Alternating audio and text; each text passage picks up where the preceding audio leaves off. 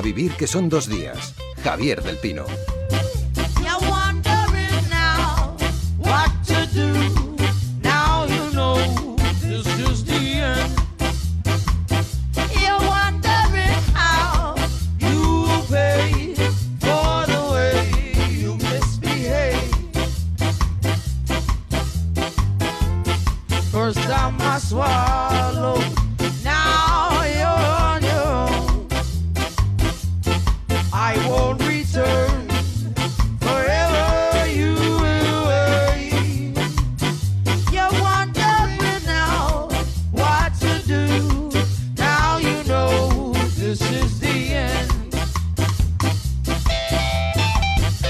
Tenemos a nuestros humoristas gráficos, que son artistas capaces de condensar en dibujos la actualidad en la prensa escrita, en libros o en lo que sea, como es el caso de Alex Saló, que triunfó con una animación de su libro Españistán. Desde entonces eh, no para, además cada 15 días hemos conseguido que haga algo que sospecho que no se lo hace muy a menudo, que es, madrugar, ¿no, Alex? ¿Cómo estás? ¿Qué tal? Tú, vas fuerte ¿eh? presentando. José María Pérez eh, Peridis y Julio Rey son los veteranos, no sé cuándo se puede usar esa palabra de veterano, ¿no? De veteranos... no, hay, se puede ser más veterano. Yo creo que ya no. No, sí, sí, sí. Mira mi caso, yo he ido de joven promesa viejo dinosaurio sin nada en medio. Ya, nosotros hemos empezado siendo viejos dinosaurios. Bueno, pues aquí están eh, como eh, notarios de la actualidad, que es una expresión muy de Iñaki Gabilondo, ¿no? Ah, y también nuestro, o uno de nuestros autónomos favoritos, Mauro Entialgo. ¿Cómo estás, Mauro? Hola, buenos días. Quizá el más eh, alternativo, hipster, no sé, no sé cómo calificarlo. No te pases. Oye, Mauro llevaba barba mucho antes que los hipsters. Exacto. Exacto. Y que Moby Dick y que Hap. Estuviste en la Feria del Cómic de Granada hace 15 días, ¿no pudiste venir? Sí, eh, así fue. Entre muchos chavalería disfrazada de personaje japonés, pero también había una reunión de humoristas gráficos y ahí por ahí estuvimos con otros compañeros como Bernardo Vergara, Manuel Vila, Albert Montéis, Calpurnio. ¿Qué, significa chavalería vestida de, personaje japonés? Que es la tendencia ahora de... Es que he dicho, es que he pensado que si decía que estaban haciendo cosplay, los veteranos iban a decir qué, y entonces he dicho... ¿En qué consiste el cosplay? ¿Ves, cómo, sois veteranos? Pues que es chavalería que se somos veteranos por el no analfabeto. No, no, yo sí, Sociales. Pero es que suena sucio, cosplay suena sucio. Cosplay suena actividad de vídeo porno, ¿no? Estaban haciendo cosplay. Joder, qué cerdos. ¿Pero qué es? Explícaselo a los oyentes. Es eh, chavales que se disfrazan de personajes de cómic japonés, de, manga, ¿no? Muy bien, ahí ya se está.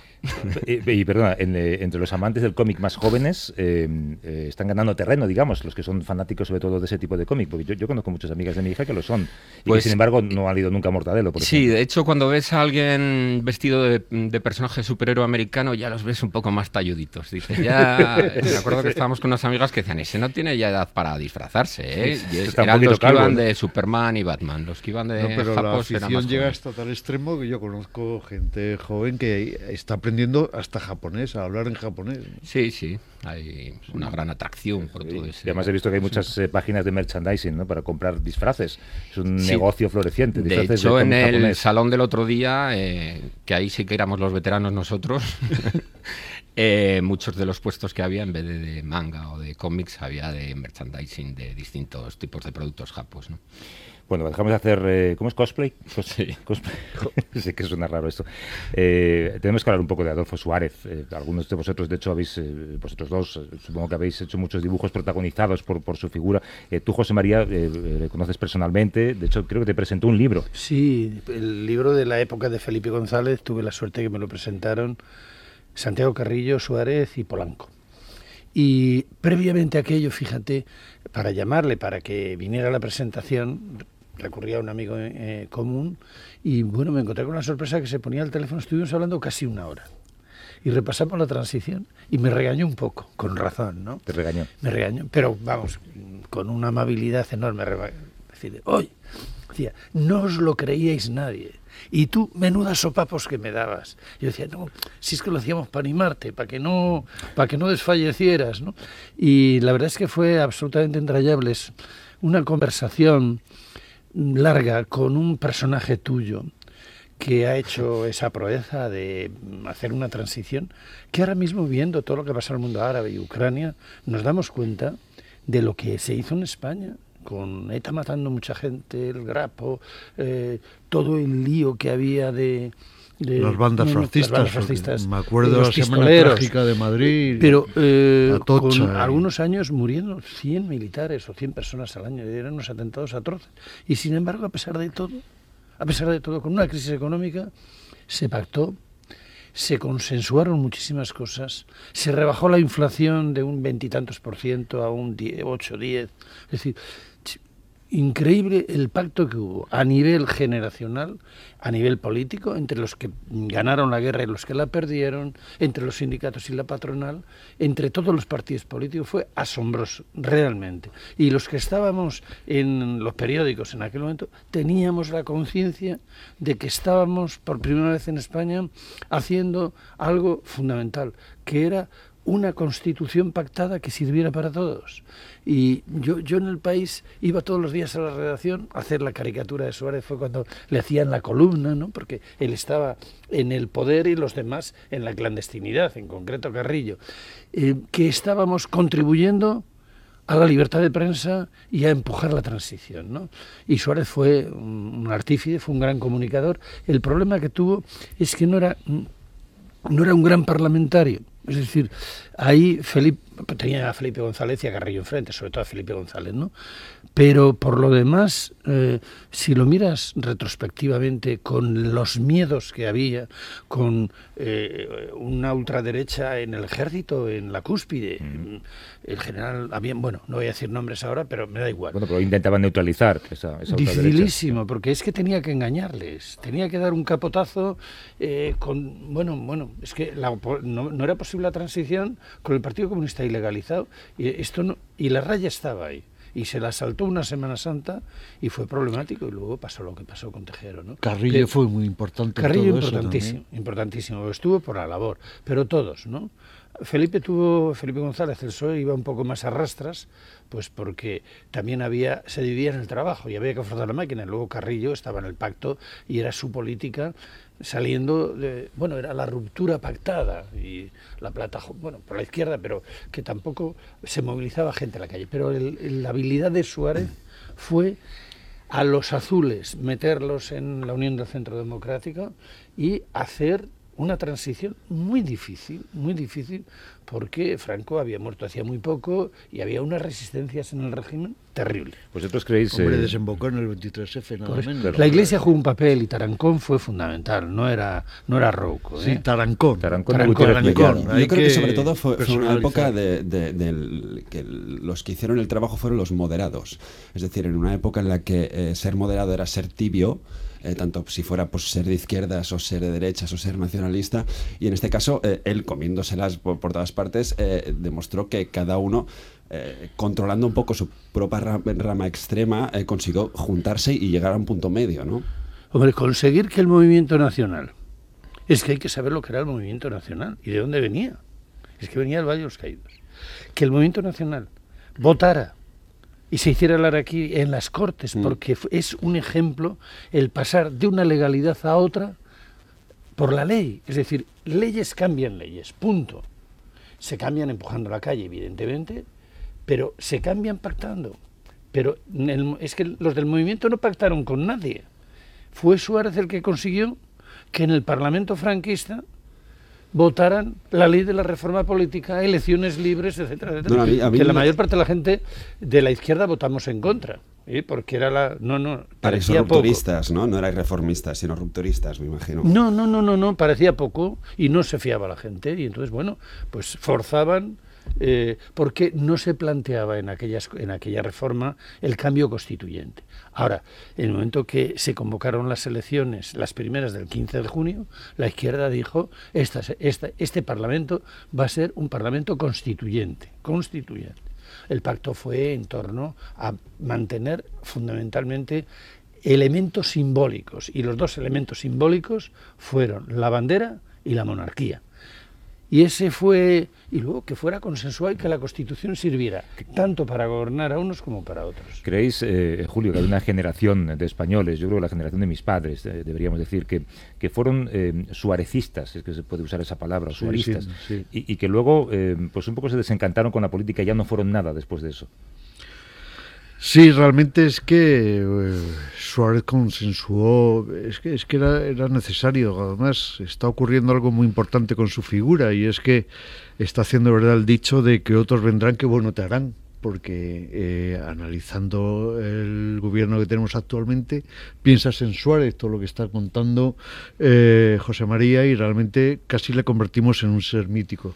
Y efectivamente aglutinó un, eh, un voto de personas que habían sobrevivido al franquismo, que tampoco, incluso gente que había vivido la guerra civil y que no quería lo que se llamaban las izquierdas, y yo creo que Suárez aglutinó perfectamente un sentir social y, nos llevó hacia adelante. Un repaso a la, a la, hemeroteca de humor gráfico y de historietas sociales de la época, sin embargo, mm, nos refleja que todo el mundo se metía con Suárez, por todos los lados le estaban eh, hostias, iba a decir.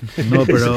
y pues sin embargo. Si, quieres, dilo. Ya, y luego he dicho por qué me estoy cortando, ¿no? Pero, y sin embargo, ahora pasa lo, lo que tú dices, ¿no? Que de repente lo hemos convertido en un santo, ¿no? Ha pasado de un lado no, a otro. No, en, en, un santo no, porque lógicamente tiene luces, luces y sombras, pero sí es verdad que su figura se ha ido agrandando con el tiempo y sobre todo en vista también de. Sí, por comparación. El nivel, claro. pero mira, el, el problema fue el siguiente, vamos, el.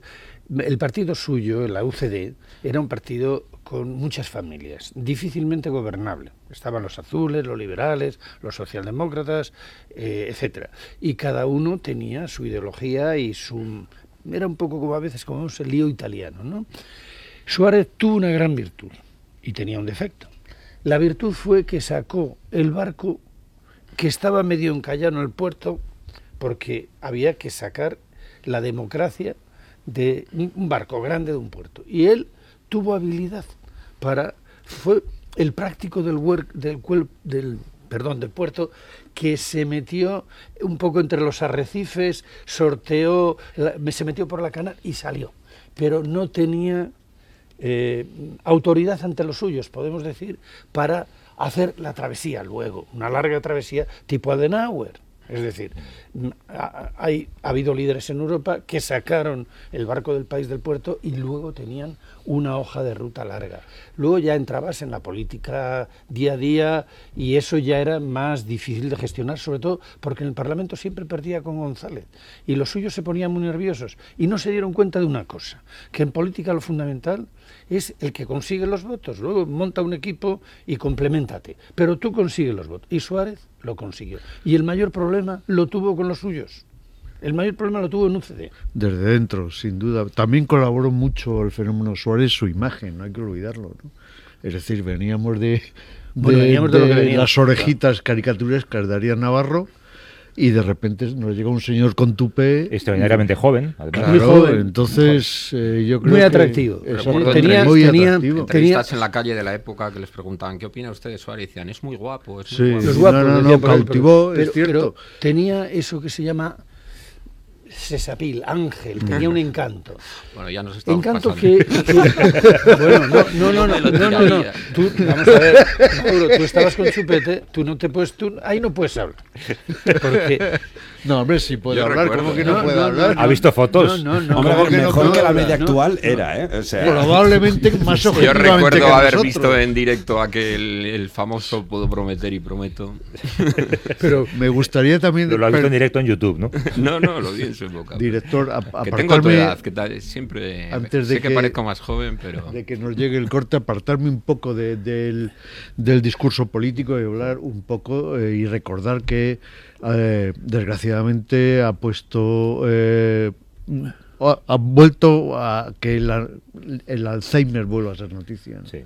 Y recordar desde aquí también que, hay mucha gente enferma de Alzheimer y que, que, no, no está teniendo la oportunidad que ha tenido y que tiene Suárez para sobrellevar esta enfermedad que es, que es dramática. para quien la sufre y para la familia que acompaña y para los amigos. Es, es, es, muy dura. Yo puedo hablarlo además personalmente porque bueno, pues tengo un caso. Mi madre tiene Alzheimer, sé lo que es la enfermedad y sé el esfuerzo que se está haciendo por intentar sobrellevarla. ¿no? Yo diría una cosa más de suerte finalmente de eso. A Suárez le faltaba, para un segmento importante de la población, credibilidad por dónde venía. Y se la tuvo que ganar con hechos y entonces, bueno, vienes de donde vienes, eh, yo te conocí ciruelo, que dice, vamos a ver que, por dónde vas, que es que también Guerra le llamó Taur de Mississippi, ¿eh? y dijo en un momento determinado que eh, iba a ir al, Parlamento en el caballo de Pavía, o no sé qué. Bien, nada, luego eso era otra cosa. Tuvo la suerte también de tener a su lado un personaje extraordinario, muy gris, mal parlamentario, pero extraordinario. Fue Abril Martorell, mm. por el que hay que porque es el gran olvidado de la transición.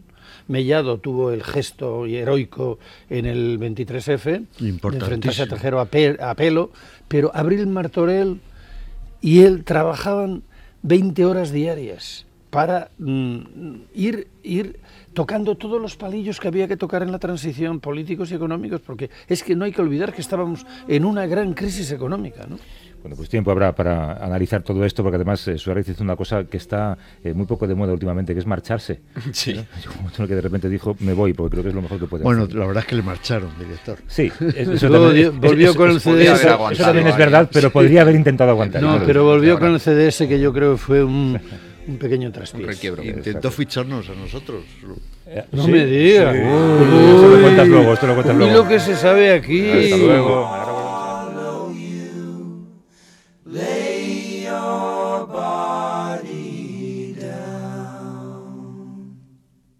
A vivir que son dos días. Javier del Pino. A vivir que son dos días. Javier del Pino.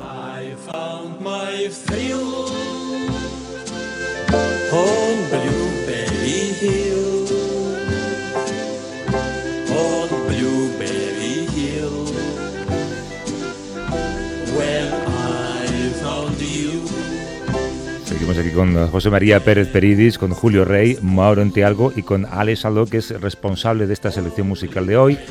Eh, este que canta o este que perpetra. a ver si lo sabéis, a ver si lo sabéis. A ver si lo sabéis.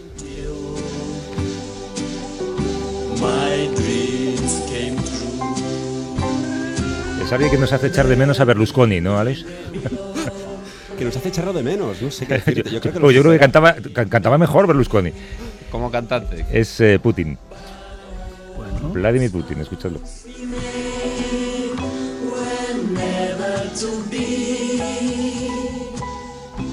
¿Y tú te has fijado en este vídeo por qué, Alex? ¿Por exceso de tiempo libre? Porque, no, porque a veces la política está en... el resumen de la geopolítica mundial se puede resumir en cosas así. Esto es un concierto que él eh, creo que organiza en Moscú, que tú ves el vídeo, lo buscas eh, Blueberry, Hill, eh, Blueberry Hill en YouTube con Putin. Tiene toda la plana mayor de Hollywood delante evidentemente pagados eh, a tocateja para que estén ahí aplaudiendo, no sé si con miedo a que les envíen a Siberia, si no aplauden con suficiente entusiasmo, y, resume mucho... está sugiriendo una sanción, una sanción evidente, ¿no? ¿Cuál es? Hay que eh, condenar la perpetuidad que no vaya a Eurovisión. Exacto. Hay, hay, por internet, por cierto, una comparativa eh, con las caras de Obama eh, y, Putin frente a sentimientos pues, que todos sentimos alguna vez, ¿no? Emoción, risa, preocupación. Entonces Obama muestra ese sentimiento, pero Putin siempre tiene la misma cara en, cualquier situación. Pero eso es por la cirugía también. La verdad es que parece una duquesa de Alba joven, ¿no? A mí me parece que esa imagen de Putin montado a caballo con el torso desnudo es impagable para un cómico. Eso, te ha dado tanto que hablar y, provoca tantos, tantos chistes. En fin, em, hemos hablado en la primera parte de, esta charla del, eh, del, pasado, por lo menos de nuestro pasado, ¿no? de la transición, de la figura de Suárez. Queríamos hablar ahora un poco eh, del, del futuro, mm, visto desde la perspectiva política pero quizá también, o sobre todo, desde la perspectiva científica. Eh, esta semana hemos conocido un informe financiado por la NASA que advierte que la civilización industrial, que es la que tenemos ahora, puede entrar en colapso en eh, tan solo unas décadas. Hemos pensado que era eh, pues una simpática mañana de sábado para hablar del apocalipsis. ¿no? Alzheimer de apocalipsis, los humoristas. Exacto. Bueno, la, banda sonora la hemos puesto hace un momento, además. Desde hace décadas los eh, científicos están alertando sobre la explotación o sobreexplotación de los recursos naturales, del crecimiento imparable de la población mundial, del poco respeto al equilibrio ecológico y ese informe incluye como factor importante la creciente desigualdad entre ricos y pobres que sufrimos en este país desde hace un años. ¿no? Ese es el tema que os propongo tratar en los próximos minutos y abordarlo, como os digo, eh, desde esos dos, ángulos, desde quien nos puede explicar qué está pasando y hacia dónde vamos o, cómo de lejos está ese colapso y del análisis de las políticas para evitarlo. Eh, nos acompaña un científico, es biólogo del CSIC en la Estación Biológica de Doñana y está en Radio Sevilla. Eloy Revilla, ¿cómo estás, Eloy? Pues aquí estamos, muy bien. Buenos Eh, días a todos. La verdad es que, si te digo la verdad, eh, eh, leyendo la documentación que teníamos para, para hablar contigo, eh, se titula Documentación sobre el fin del planeta. Digo, hombre, esto hay que tenerlo a mano por si algún día nos llaman, que qué va a pasar. La palabra colapso asusta mucho, ¿no? Asusta, asusta. Lo que pasa es que el significado de colapso tiene más que ver con un cambio a condiciones diferentes de las que conocemos, hacia un futuro incierto, ¿no? Es esa incertidumbre en la que vamos a- hacia una sociedad muy diferente. Eh, sí, pero el informe dice que, eh, bueno, pues caídas como la del Imperio Romano, los imperios Han, eh, Mauryan o Gupta, o los imperios mesopotámicos avanzados, son testimonio del hecho de que las civilizaciones más avanzadas, sofisticadas, complejas y creativas, es decir, la nuestra de ahora, pueden ser frágiles y temporales. Son frágiles y son temporales. Es una cosa que los historiadores saben muy bien. Si comparas o miras el- los logros y el desarrollo social, la complejidad, la cultura de la sociedad romana, y, y miras tres o cuatro siglos después de su caída en la, la oscura Edad Media, a pesar de que está Hiperidis y, y- Iluminándola como puede. exactamente haciendo lo que puede por destacar la, la- la parte más bonita de esa, de esa época, desde luego no son muy comparables. Son sociedades muy distintas en las que el común de la gente vivió de manera muy diferente. ¿no? Sí. Es un paso o un retroceso del urbano a lo rural de nuevo, porque todas las civilizaciones eh, que han sido potentes, el elemento básico era la ciudad, que era el gran intercambiador de bienes y servicios. ¿no? ¿Y no está ocurriendo un poco eso ahora también? Bueno, es súper urbano ahora, porque desde luego hay unas megaciudades que a mi modo de ver son ingestionables, ¿no? Pero Son ingestionables, son muy complejas de gestionar, requieren un gran consumo de recursos y de energía eh, y, y por eso son tan frágiles, en tanto que cualquier cambio en las condiciones de acceso a esos recursos o a esa propia energía pues puede hacer que la gente que vive en la ciudad lo pueda pasar muy mal. Y no tiene dónde ir, ¿eh? porque el retorno al campo es, es imposible, en el sentido que el campo tiene cobijo para una, un determinada, una determinada población. El crecimiento poblacional siempre se ha dado yendo a las ciudades. Es la ciudad la que ha recogido mucha población, creo yo. Lo que ocurre que si está saturada, pues... Pero no hay, en el campo no se cabe, porque no Sí, hay, pero en no hay recursos. ciudades- Pero, pero no, no, el, el problema no es tanto que, eh, corrígeme Eloy, que, que no se quepa en el campo, sino que el, el suelo cultivable cada vez es eh, menor para eh, en relación con el aumento de Pero población. ¿no? Imagínate la Bueno. energía, el, la leña. Sí, Pues no, el- inmediatamente es una deforestación inmensa.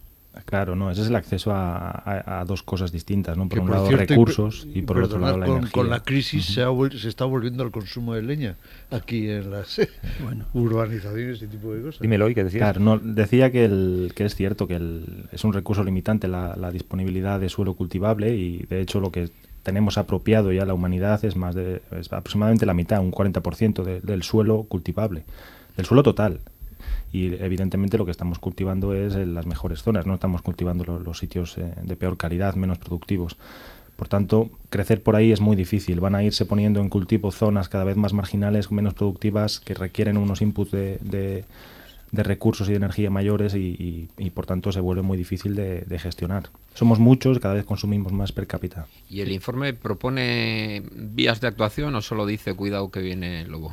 El informe es eh, un modelo teórico que junta modelos de economía, de estos que están tan bien tratados últimamente, con modelos de dinámica de poblaciones de, de predador-presa, en el que el recurso renovable es el propio planeta en sí y el, predador somos nosotros. Predador que está estratificado.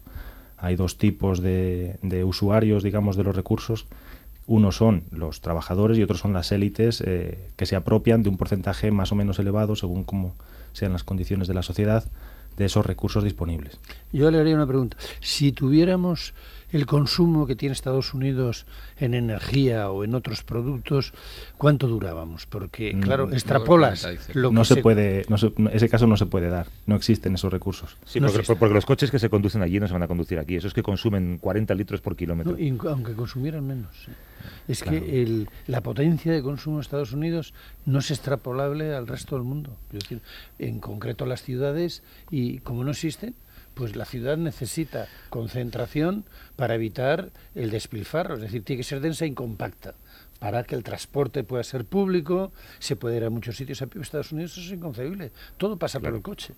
Un aspecto interesante de este estudio es que pone sobre la mesa, la mesa el hecho de que el- el- la distribución desigual de los recursos es clave en cuanto a la, la capacidad de carga que tiene el planeta. Si evidentemente tenemos un 5% de la población mundial que se apropia de la mayor parte de los recursos disponibles, cabe menos gente. Y eso es clave a la hora de entender eh, en qué momento se puede producir una crisis social y ambiental, ¿no? Porque van juntas, van de la mano. Normalmente los economistas tienden a ver eh, el medio ambiente como un, un asset parecido al arte. Tienen a negarlo, no, no lo negar el cambio climático, desde luego. desde luego el medio ambiente lo ven más como uh, un recurso del que disfrutar, tipo paisaje, paisaje. Paisaje, exactamente. No son conscientes de lo que se está consumiendo, como lo que se mueve a través del, del sistema económico es, es, recursos, energía e información. Y eso todo depende del medio ambiente. ¿Y los países emergentes, la India, por ejemplo, Brasil, está teniendo en cuenta todo esto? Algunos más que otros, desde luego, y lo que no podemos negarle tampoco es la necesidad de llegar a unos umbrales mínimos que den una calidad de vida a la gente en lugares donde realmente la gente vive en una sociedad y con un acceso a una cantidad de recursos mínima. Pero la deforestación en Brasil es terrible. Es terrible, pero somos todos responsables de ella, no solo los brasileños. Podríamos decir que los tres elementos eh, más en riesgo es el agua, o los más escasos pueden ser, la energía y el suelo. El suelo es muy limitante en tanto que es renovable a tasas, de, a, tasas temporales muy, muy lentas. Es decir, que una vez que se produzca una crisis del estilo de eh, dos, tres años seguidos de precipitaciones irregulares o un patrón espacial distinto en el que tengas una producción menor de cereal en, varios sitios clave, en Canadá, Norteamérica, en Europa y Asia, eso va a hacer que se genere un cambio completo en, cómo funciona el precio de las comidas, eh, de los alimentos, el de la leche, de la carne, y es, vamos, a partir de ahí puede generarse un cambio social importante. Y cuando escuchas a gente como Andar negar el cambio climático, ¿qué se te viene a la cabeza? Pues, ¿qué, se me viene a la cabeza? Pues no sé. El, hay gente que da opinión eh, con poca información y eso es, es, así y ha sido así siempre. Porque lo de Groenlandia es una realidad, que hay un retroceso de los hielos y en Antártida que es mensurable ¿no? y cuantificable. Polo Norte, ¿no? Los glaciares en España mismo. Las últimas ciclogénesis son resultado de todo esto, ¿no? Es parte de, vamos a ver, el, lo que es clima es un valor medio a largo plazo de cómo se comporta el tiempo atmosférico en, tiempos muy cortos, ¿no? lo que sería la meteorología, pero el, afirmar la causalidad es lo que está claro es que hay un patrón muy evidente desde mediados del siglo pasado de aumento de temperatura y cambios en lo que era el mundo hacia lo que va, desde un punto de vista climático. Eso está ahí ya. No podemos, no podemos negarlo. También es cierto que todos los modelos que se han estado utilizando de predicción de cambio climático hasta ahora son muy conservadores para no meter miedo a la gente y poquito a poco, conforme se añaden más procesos que son relevantes en cuanto a la dinámica climática, vemos que la predicción es siempre a peor. Por tanto, no deberíamos de tomarlos como eh, una especie de posibilidad o alternativa a decidir entre si hacemos caso o no. Desde mm. luego, como llamada, están ahí. Y el patrón de vida lo tenemos que cambiar. O sea, tendríamos que cambiar el modelo de sociedad de consumo de bienes materiales a una sociedad de disfrute de bienes inmateriales, quizás, ¿no? Sería el modelo. Claro, una sociedad de consumo en la que lo que tú consumas sea eh, de corto recorrido para que el, el gasto en energía y en materiales sea mucho menor. Per cápita tenemos que consumir mucho menos y en absoluto también, porque el planeta no produce más. Hay una, hay una paradoja muy interesante que normalmente los economistas te plantean siempre, que la tecnología va a estar ahí, va a estar ahí para rescatarnos, ¿no? la aplicación del conocimiento científico. que inventaremos eh, manzanas que no nos, Exactamente, no nos tenemos que preocupar mucho eh, por el problema porque ya lo solucionaremos de alguna manera. ¿no? Sin embargo, los propios economistas cuando analizan esto se dan cuenta de que es justo al revés. Desarrollamos tecnología que aumenta la eficiencia, sin embargo, eso acaba dando lugar a un incremento per cápita del consumo y del consumo total. Los coches son un buen ejemplo. Pero, por ejemplo, coches más eficientes, pero acabamos conduciendo más per cápita, coches más pesados, conducimos más rápido y hay más coches.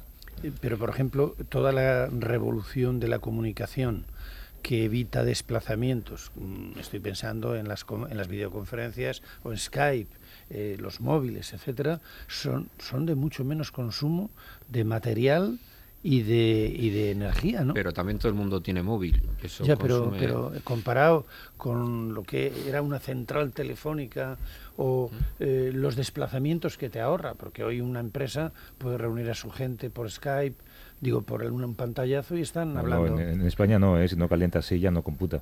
No, pero eso es cierto. Vamos a ver, esas tecnologías, por ejemplo, sí que nos ayudan a, a reducir el gasto en una actividad muy concreta.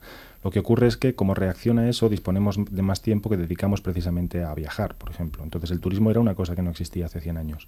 Y, ahora hay miles de millones de personas que viajan activamente los fines de semana, días que tienen disponibles o en vacaciones. El otro día se ha aprobado aumentar la velocidad a 130 kilómetros por hora. ¿eh? Entonces, eso supongo que supone también un consumo de energía extra. Eh, y, yo, pregunto, Eloy, eh, eh, ¿no es un poco también, aún estando muy de acuerdo con todas las teorías que planteas, y de hecho yo creo que hay bastante consenso con eso, pero no es un poco eurocéntrico el, realmente esta forma de pensar, de empezar a poneros las manos en la cabeza de, ay, que se acaban los recursos, precisamente justo en el momento que parecen que en el resto del mundo están empezando a disfrutar también de sus propios recursos, es decir, no deja de ser a veces también un poco egoísta ver cómo están explotando la, selva amazónica, que realmente rompe el corazón verlo, cuando aquí en Europa nosotros ya consumimos nuestras propias selvas y nuestros propios bosques, ¿no? Eh, es como que no queremos que ellos lleguen a consumir lo que hemos llegado a consumir nosotros. Eso es absolutamente cierto. Lo que ocurre es que los recursos se acaban para todos, para ellos y para nosotros. Es, justamente así. Nosotros somos los principales eh, consumidores en consumo per cápita y por tanto en absoluto también en el mundo occidental está claro que nosotros debemos reducir el consumo, debemos de limitar el crecimiento poblacional cuanto más rápido mejor, y yo sí que espero que a mediados de este siglo eh, la población se estabilice en 9.000 millones de personas, antes de lo que predicen eh, la ONU, porque la respuesta en países en desarrollo es muy, muy rápida, tipo Bangladesh, mucho más rápida de lo que nos esperaríamos sociológicamente. A pesar de lo cual, necesariamente hemos de consumir menos aquí en el mundo occidental para que otros puedan consumir un poquito más. Pero hoy eh, no estamos yendo, si consideramos que la Tierra es una isla en el espacio, al modelo isla de Pascua, que por hacer las estatuas se piensa que las estatuas de la isla la llevaron a la ruina porque iban consumiendo para hacerlas unos recursos o como pasó en Egipto en parte con, las pirámides, y en, en, el Imperio Romano con la extensión del imperio era un globo que se hinchaba pero a medida que aumentaba pues eh, iba teniendo más enemigos en las fronteras. Sí, sí, ese es uno de los ejemplos que utilizan tradicionalmente. Hay muchos más, hay decenas y decenas de sociedades que han colapsado básicamente por una mala organización eh, social y un consumo excesivo de recursos, que es justo lo que se está dando alerta ahora, pero a nivel global, a nivel planetario.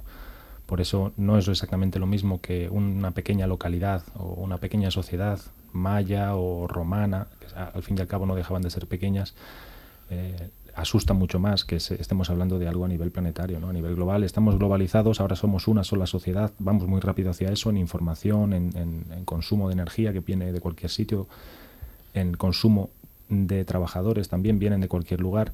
Eso nos hace, nos convierte en una única unidad de población y nos vuelve muy, muy vulnerables. Pero lo que te decía antes, el aumento de velocidad, perdón que incida, de a 130 kilómetros por hora no son una contradicción con todo lo que estamos hablando. Absolutamente, sí, sí. De, hecho, eh, Eloy, tú hace eh, casi un par de años también colaboraste en un informe en la revista Nature eh, que avisaba también de ese colapso planetario del que estamos hablando ahora. ¿no? y claro, frente a eso hay dos cosas que se pueden hacer, unas en el ámbito individual, otras en el ámbito colectivo, que corresponderían un poco a los políticos. ¿no? En el ámbito individual ha surgido en esta mesa, podemos, por ejemplo, comprar productos producidos localmente, porque así sabremos que se ahorran costes energéticos. ¿no? Pero, ¿y en el ámbito político? ¿Qué cosas concretas se podrían hacer? Ahí estáis comentando, por ejemplo, la regulación del transporte. Es muy muy, muy importante. Grandes ciudades que tienen problemas de contaminación serios, muy serios, que afectan a la salud, deberían de hacer lo posible porque la gente se moviese con transporte público. Y eso significa tener un transporte público que sea eh, eficiente, accesible, que sea útil, que a la gente le permita moverse dentro de un margen. Y el tipo de ciudad que tenemos que diseñar, que tiene que ser densa y compacta, pues si no el transporte es imposible que llegue a las urbanizaciones que devoran la periferia. El modelo de urbanismo es clave en esto, ¿no? Los edificios deberían de estar produciendo todos parte de su energía. Y el ahorro energético tenía que ser una premisa fundamental en una sociedad. Y en España estamos atrasadísimos. Pero yo creo que también hay que incidir en la educación. Porque aquí eh, se va a comprar el pan con el coche. Es decir, que es que hay que remover los, los esquemas sociales. Por eso una de las recomendaciones que hace este trabajo que, que acaba de ser aceptado para publicación es que al, estrato social de trabajadores o de los comunes, como le llaman ellos, como lo denominan, el, control del consumo viene básicamente por precio, por el aumento del coste de, los recursos que tú necesitas consumir para vivir es lo que va a limitar la cantidad de lo que tú consumas. Mientras que a las élites la única manera de controlar eh, el consumo suyo es a través de regulación, a través de impuestos eso es una cosa que estos días y cuando venía hacia aquí escuchando la radio hablabais ahí de la reforma fiscal y, claramente se olvida de esta segunda parte, ¿no? La, de qué manera regulamos la sociedad para permitir que la gran eh, eh, acumulación de recursos que hace esta élite permita al resto de la sociedad vivir con unas condiciones mínimamente razonables. el informe eh, llega básicamente a la conclusión de que nos enfrentamos a un grave problema de agotamiento de recursos esenciales a pesar de que la mayoría de los seres humanos tienen un reducido acceso a esos recursos. Claro, el, el, problema es que estamos en capacidad de carga o por encima ya, estamos consumiendo más de lo que el planeta es capaz de, producir y eh, además, adicionalmente, los recursos que estamos consumiendo se están repartiendo de manera muy desigual. por lo tanto, estás diciendo que la desaparición de la clase media eh, es mala para el medio ambiente, el capitalismo. Absolutamente, sí, sí. Claro. Y además se están consumiendo unos recursos el suelo que decías, que es difícilmente renovable, pero la energía fósil la ha almacenado la Tierra para nosotros durante millones de años. Y es finita. Y, esa se acaba, queramos como queramos. Y yo creo que hay otro elemento de fragilidad que a mí es el que más me preocupa, a pesar de que los otros me preocupan mucho, y es el sistema nervioso nuestro, que ahora es todo el tema informático, comunicativo, redes, em, toda, toda esta nueva tecnología es fácilmente saboteable. Entonces, hay días que se cae un aeropuerto y se cae un y la gente dice se ha caído el sistema. Hmm. Llegas a una empresa y dices, no, hoy no, están todos con De todas formas, el mayor colapso, el último mayor colapso que hemos vivido ha sido gracias a un volcán. ¿eh? Bueno, también. De todos modos, pensar en que lo que estamos hablando no es tanto que haya un problema de transporte puntual en el que millones de personas o cientos de miles se queden en tierra y no puedan eh, seguir con su plan de vida, Estamos hablando más en, cambios en cómo gestionamos la energía privadamente dentro de nuestra casa, qué cantidad de agua podemos disponer, qué podemos cenar. Son cambios un poquito diferentes, van un, poco más allá. Son, van a, afectar, van a afectar la manera de vivir de la gente. Van al fondo. El hoy, libro digital o en papel. Depende de para qué. para, para trabajar, sin duda, digital, todo digital. Pero ¿qué es más sostenible? Más sostenible. depende de la definición de sostenibilidad y eso es uno de los problemas. el concepto de sostenible es eh, necesario que sea definido a priori para poder hacer una evaluación de qué es sostenible y qué no. la ventana temporal contra la que lo defines es muy, muy importante. Ventanas de tiempo muy cortas, prácticamente todo es sostenible. Si me dices pasado mañana, todo lo que hacemos es sostenible. Si me dices dentro de 100 años, pocas cosas lo son. Sí, sí, me acuerdo de pequeño que te decían, no, juguetes ecológicos y eran hechos de madera y de cuero. Y luego dijeron, no, juguetes ecológicos son de plástico, así no usas madera y cuero, cualquier cosa puede ser ecológica. Seguías pidiendo el escalestri, ¿no? Y es que de repente el escalestri pasó a ser un juguete ecológico. Exacto. Eh, eh, Eloy, ¿tú crees que em, tiene que pasar algo, eso es una pregunta un poco personal, tiene que pasar algo en, el mundo para que la gente se conciencie y se movilice? Porque hay mucha gente que vive a espaldas de todo esto que estamos contando. Yo que sé, que un día de repente alguien anuncie, oiga, que nos quedan 15 años de gasolina. Yo creo que puede, puede ser más rápido lo que parece a través del coste del cereal, que para mí va a ser uno de los principales, el, asociado a un, incremento del, combustible, del precio del combustible, porque afecta directamente a la, producción de alimentos. ¿no? Necesitamos combustible para producir eh, abonos y para, para cultivar, y además grandes cantidades y cada vez más dentro de las variedades que se están cultivando hoy en día y con un cambio de patrón de lluvias y de temperatura, las grandes zonas que ahora mismo estamos utilizando para producir trigo, para producir arroz, para producir maíz, de lo que depende nuestro alimento, directamente van a modificar el, qué podemos comer y a qué precio. Y eso va a ser fundamental para que la gente se dé cuenta de que a lo que, nos, lo, que se nos viene encima es más serio de lo que parece. lo que pasa es que tú lo que planteas, hoy me da la sensación que es lo que para nosotros es un huracán, eh, hay países que es brisa eh, del mar, ¿no? Es decir, eh, esto que, que, tú alertas, que evidentemente aquí nos pondría a todos en guardia y en histeria, que es que se disparará el precio de, de los cereales un 15 o un 20%, eh, resulta que hay países que eh, no es que haga décadas, es que absolutamente todo el último siglo han vivido con estos colapsos y, picos y, montañas rusas de, precios y de hambre y de escasez. El precio está regulado eh, de los cereales, no es tan, no es tan local. Ahora mismo el, precio de los cereales se pone en Chicago, nos guste o no, aquí y en Ghana. Sí, pero entiendo, no es para quitarle importancia, es, es quizá para, para darnos cuenta